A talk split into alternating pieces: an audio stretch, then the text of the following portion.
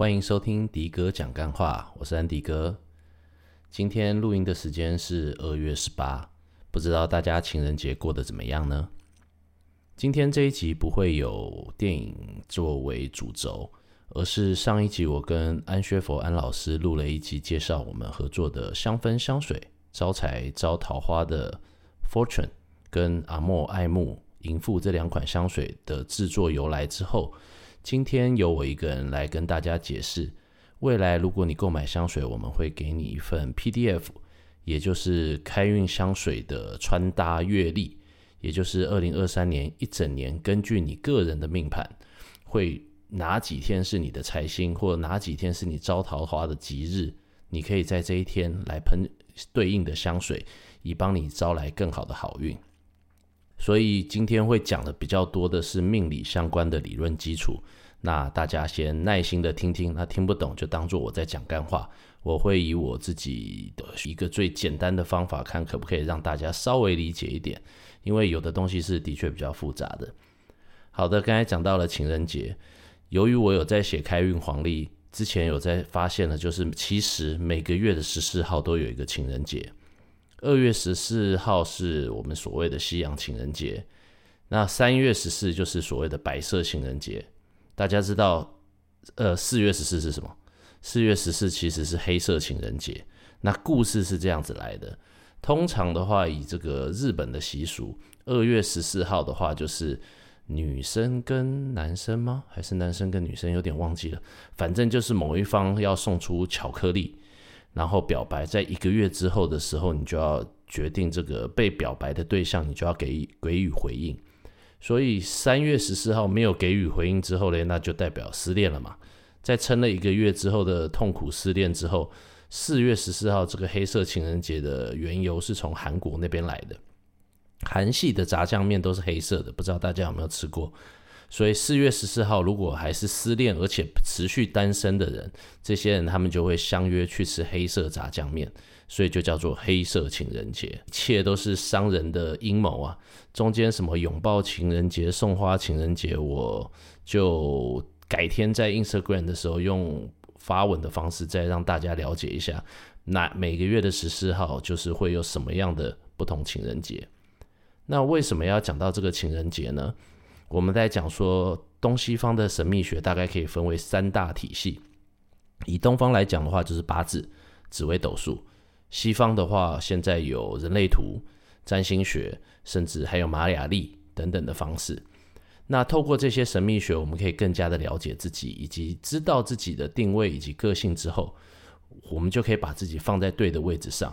那你用一个最舒适的方式来演绎你自己的人生剧本。相对就会平安顺利的多。那我们先从八字来讲好了。由于介绍了淫妇跟爱慕这两款香水里头附的 PDF，大家会很好奇说，那为什么这几天对于我来说，这是专属于我可以招财的日子？我们先从八字的角度来讲，八字的理论基础是根据你出生那一年、那一月、那个月份以及那一天，你的天干是属于十天干里头的哪一个？天干又可以分为五行：甲乙为木，丙丁为火，戊己为土，庚辛为金，壬癸为水。分为五行之后呢，我们就可以根据你出生的那天，举例而言，我的日主是戊戌，戊戌的话，它就是属于阳土。以日柱这一天，我们再来去推导四个字，另外我们讲的八个字就是四柱里头各有一个天干。跟一个地支总共有八个字，再推导出我们所谓的食神。今天我们是要来介绍招财以及感情的这个部分，所以大家一定有听过正财或偏财。以我为例子来讲的话，我的命主是属戊土，所以我克者为财，水呃土可以克水，所以我的财星就是属于水。那刚才讲到了壬跟癸是属于水，所以壬的日子对我来说就是偏财日。魁的日子就是正财日，那我们可以举例而言，假设是一个甲日，乙日，乙日主是木属性的人来讲的时候，木会克土。我们来举例而讲一下，就是说，我们以木来讲的时候，它可以吸收大地里的养分，长得茁壮，所以我克者为财。那火会克什么呢？火会克金，也就是说，我们可以把金子或者是金属、银子，把它溶解之后做成首饰品，你就可以把它卖钱，这就叫我克者为财。那再来的话，戊土我们刚才讲过了，当你是坚硬的陶土的时候，加上了水，你可以把它烧成瓷器。做成器皿来卖钱，所以我克者为财。那辛呢？辛就比较好解释了。辛的话，你可以把它想象成是一个斧头。当你有一棵大树，你可以用斧头把它砍下来，接下来就用小刀子，然后小的金属去雕琢，做成呃工艺品，或者是把它弄成马车，变成有价值的木头商品之后，你也可以贩售换成钱。那水的话，水会克火了，就是当你火太大的时候，你当消防用去灭火，应该也赚得到钱吧？所以这其实是我们八字用五行生克里头理论最简单来让大家理解，就是我克者为财。当然，未来还有一些身强身弱，就是八字比例的部分。像之前跟纳奇合作在做招财猫的这个部分，很多人会直接截图问我说：“哦，你适合是青铜绿的，或者是这个黑色的究极？”这一个逻辑就是根据我们刚才在讲的财星或者是喜用神，当它相对的五行可以帮你调节你八字里头，让它趋于平衡的时候，它就是一个对你最好。你最喜欢可以用来调节你八字结构的，所以我们称为喜用神。但这个东西里头比较复杂，就是比较难一言讲得清楚。举例而言，以我戊土，我是夏天的土，或者是冬天的土，其实是不一样的。因为在夏天的土的时候，雨水比较多，我的戊土这个阳土它会得到滋润。但是在冬天天寒地冻的土的时候，它就缺乏养分，它这个土也没有办法去滋阴，让木头生长出来，然后提供养分。所以根据《梯低谦水》这本书来讲的时候，它还会讲说你是生在哪一个月份的五行，它其实会有不同的喜用神的调配。讲到这个月份的时候，其实就很好玩了。我们刚才讲到西方的神秘学，使用最多的就是占星学。占星学的时候，它就是根据黄道十二宫。我们东方来讲的时候，以一整年的开始，会以立春来讲，也就是会落在每一年的二月三号跟四号。而星座里头的第一个星座是白羊座，也就是我的星座，就像个小孩子一样幼稚。对，因为它其实星座的演变以后有机会再来跟大家分享。也就是说，它是以春分那一天才当做是第一个星座的开始。当我们的变动宫位的时候，就是代表每个季节的开始。所以，我们开始的时候会是呃母羊座，那是在春分；那秋分的时候就是天秤座；那夏至的时候就是呃巨蟹座；那再来的时候，冬至的时间就是摩羯点，摩羯这个星座。所以未来再跟大家聊聊聊星座这个部分。那我们刚才讲说，你出生的这一个日子是哪一个五行之后，等于还要搭配你的月令。那月令的时候，其实就跟我们的星座有关了。好，那我们刚才已经讲过，以八字的基础来讲的时候，怎么去看财星。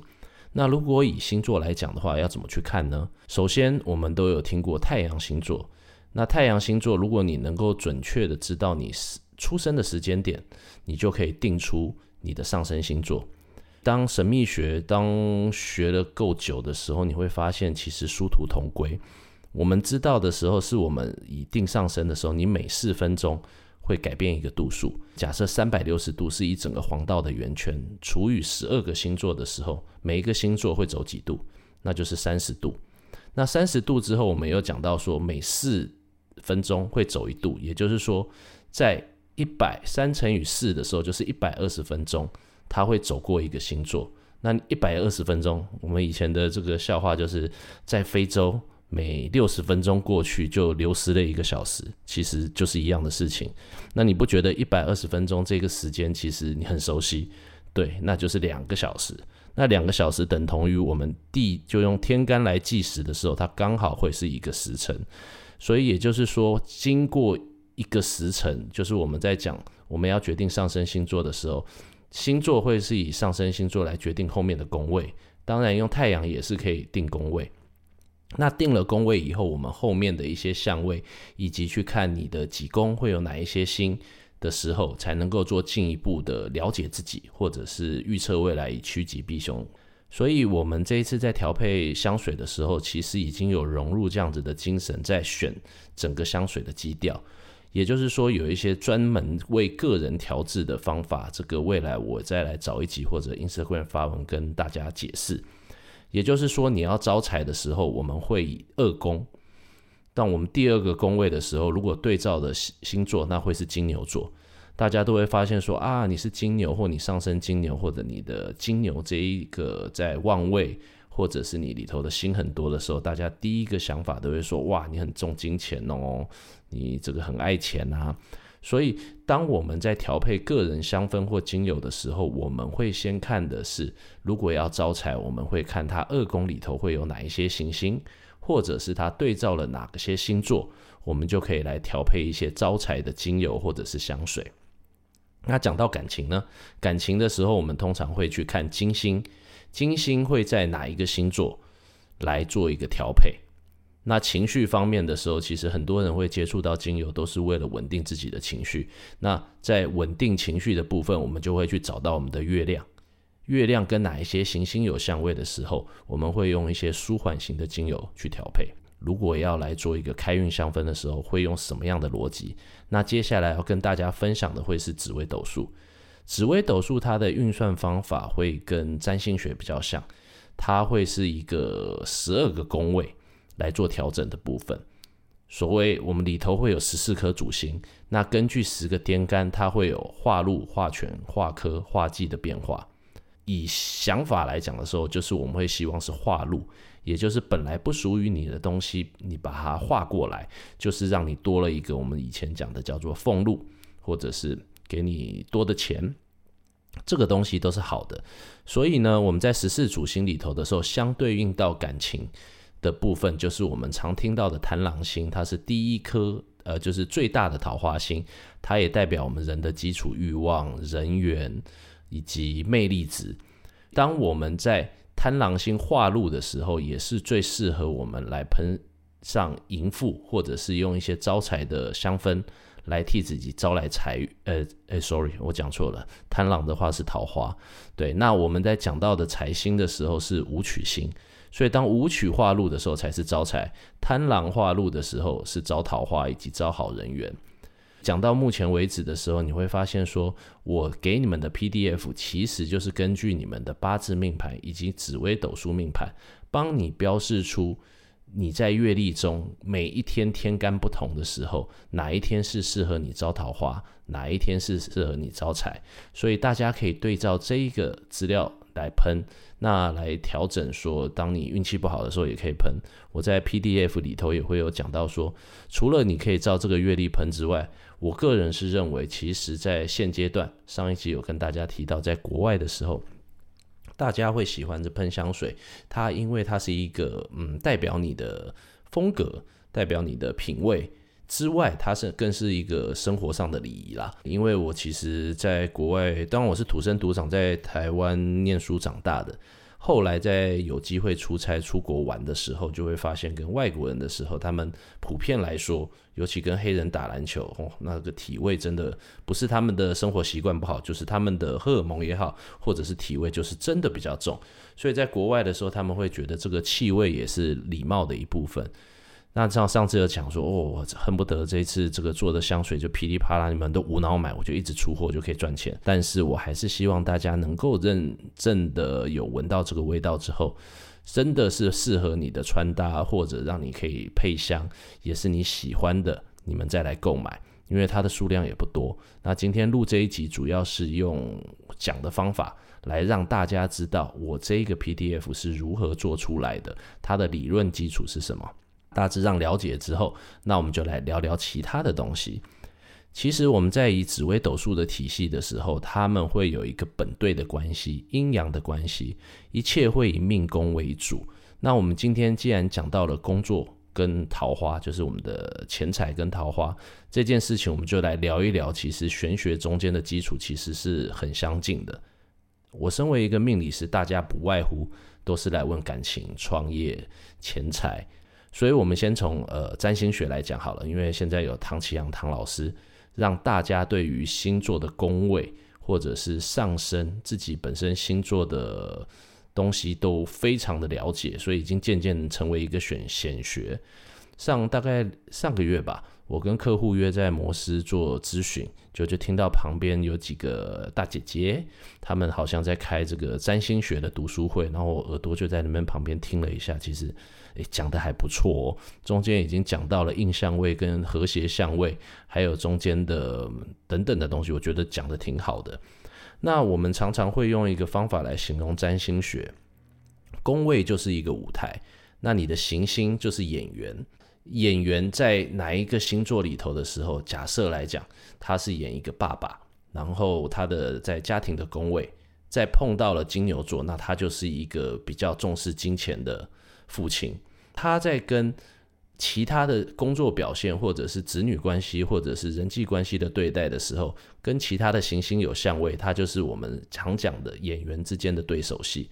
所以你可以用一个演戏的角度来了解占星学的这个部分，甚至紫微斗数也是。当你在官禄宫有哪一些星，它可能是双星或是单星，在大限或者是本命，甚至是流年的时候，有一些四化、化权、化禄、化科以及其他宫位的飞化，其实都很像一部电影。所以为什么我的频道迪哥讲干话会是以电影来？跟大家分享一些跟命理相关的事情，因为我真的坚信人生如戏。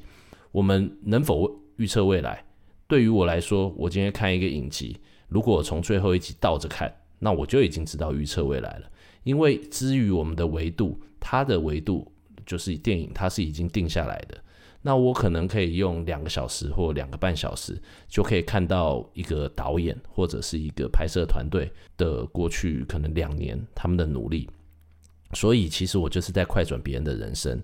那用这个东西来讲的时候，我们就可以用这个角度来思考说，诶，是不是我们在命理的部分，就像说在解读剧本？那我只是一个帮你分析剧本的人。例如说，我现在想要去演这个校园青春歌舞片里头的男一，那就是麦克风啊啦，卡扎捆的呀，梦里什么都有。但是我如果要演那个校园青春剧里头的鸡巴训导主任，一个死光头，应该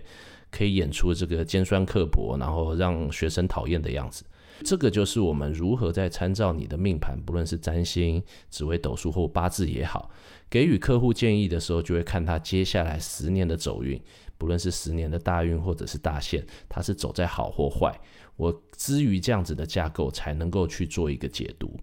那你一定是随着年纪会有不同的设定，基于这样，你顺着自己的定位走，你的人生就会顺得很多。以占星学来讲，一宫跟七宫其实就是你刚出生的时候就是自己你的一宫，那七宫就代表了说你这个半形就是整个四个象限的刚好要走到上面的上升点。我们讲上升星座跟下降星座。夫妻宫的时候就位于下降星座，所以我们常常可以根据你的上升是什么，你就可以看出天顶，然后地底跟你的下降点，你就可以推出出一这个人的个性大概会是如何。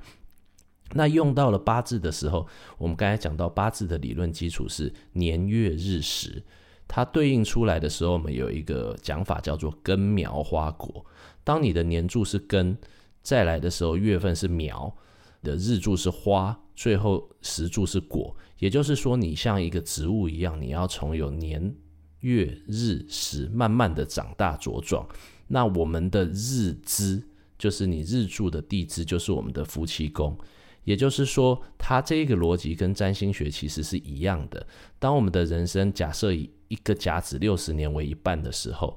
当你走到占星学第七宫的时候，就代表你的人生下半场，像篮球的下半场要开始，足球的下半场要开始踢。所以你上半辈子你过得顺或不顺，就像我们讲这个学会投资不如学会投胎。当你原生家庭可以给你好的资源，让你成长茁壮的时候，你在三十岁之前，你的上半辈子会是顺遂的。也就是说，以八字，你就是要看你的年柱跟月柱来看你的福德的部分。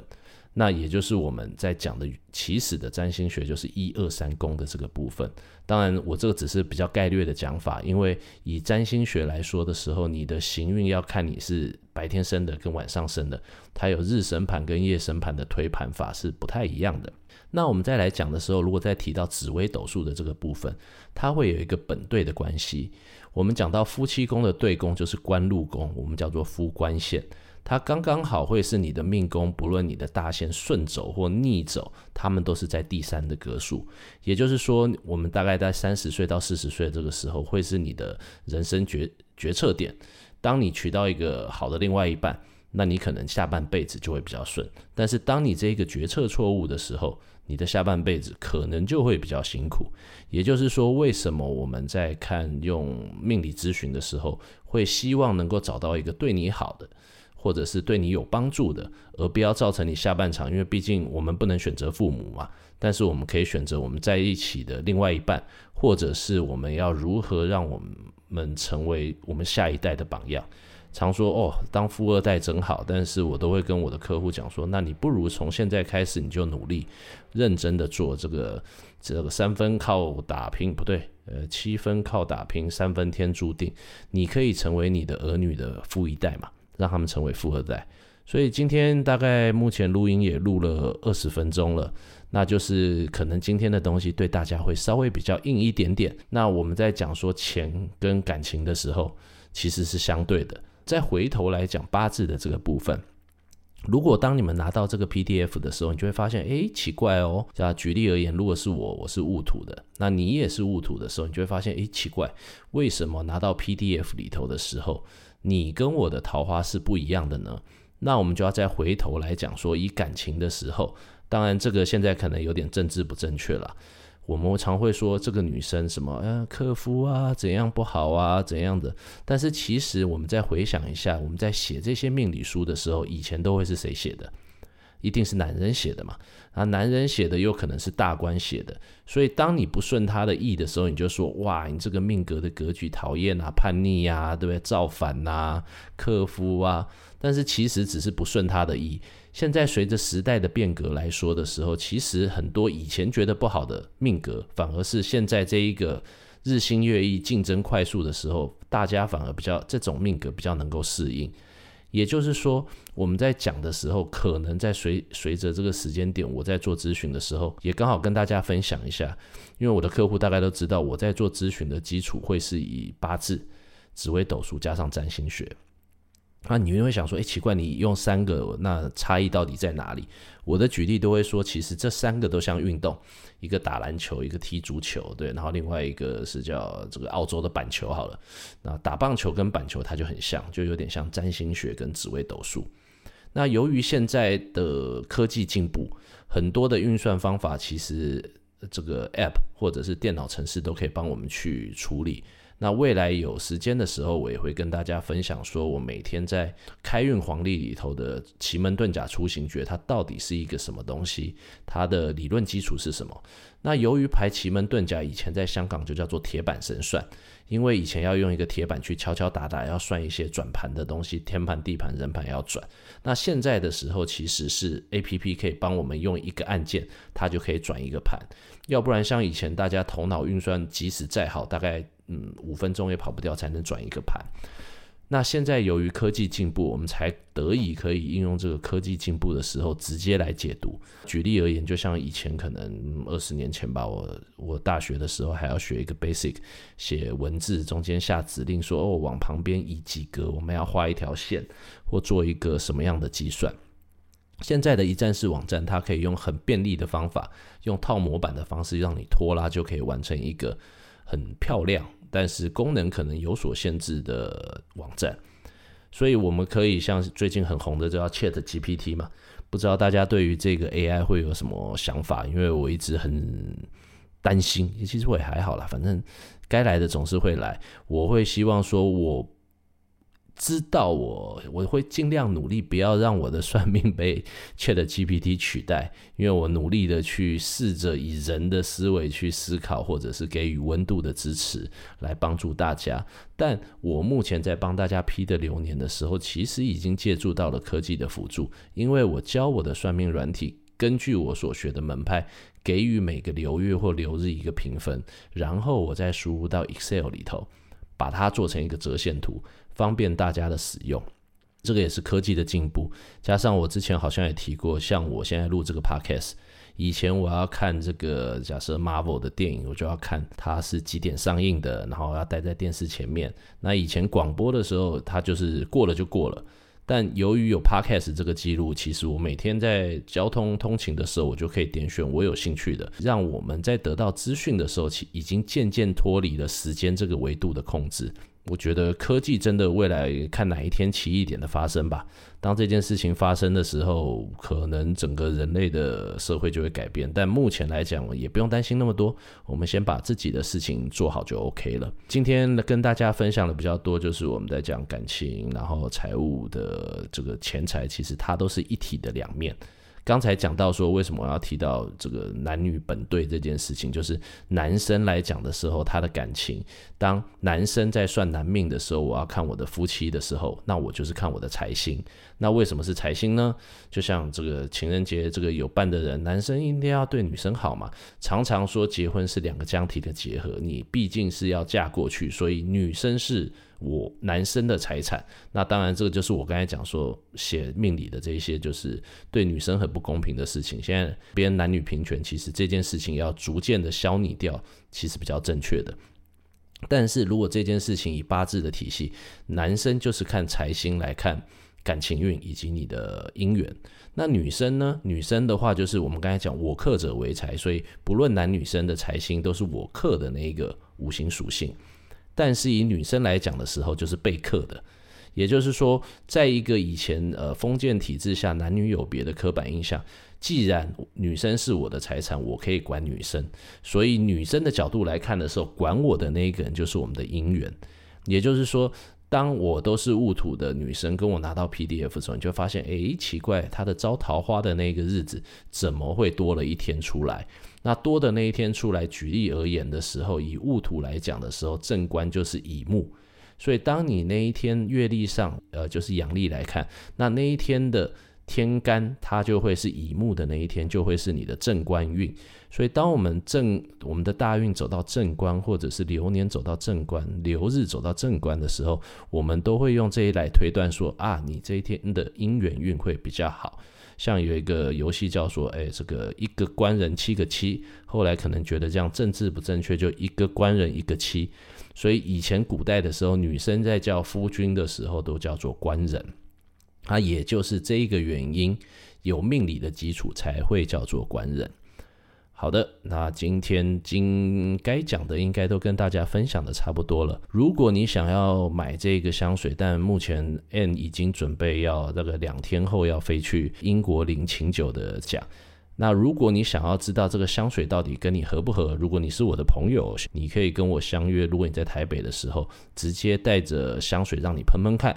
那如果喜欢现场带走，帮我省个运费。如果是呃在大台北地区以外，然后可能我们也不认识，也不方便特别约的时候，我有推出一个二十包的沐浴包，